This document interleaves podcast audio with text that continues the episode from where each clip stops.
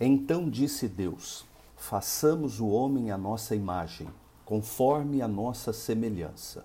Domine ele sobre os peixes do mar, sobre as aves do céu, sobre os grandes animais de toda a terra e sobre todos os pequenos animais que se movem rente ao chão. Criou Deus o homem à sua imagem, a imagem de Deus o criou.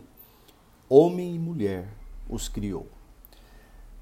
Deus os abençoou e lhes disse: Sejam férteis e multipliquem-se, encham e subjuguem a terra, dominem sobre os peixes do mar, sobre as aves do céu e sobre todos os animais que se movem pela terra.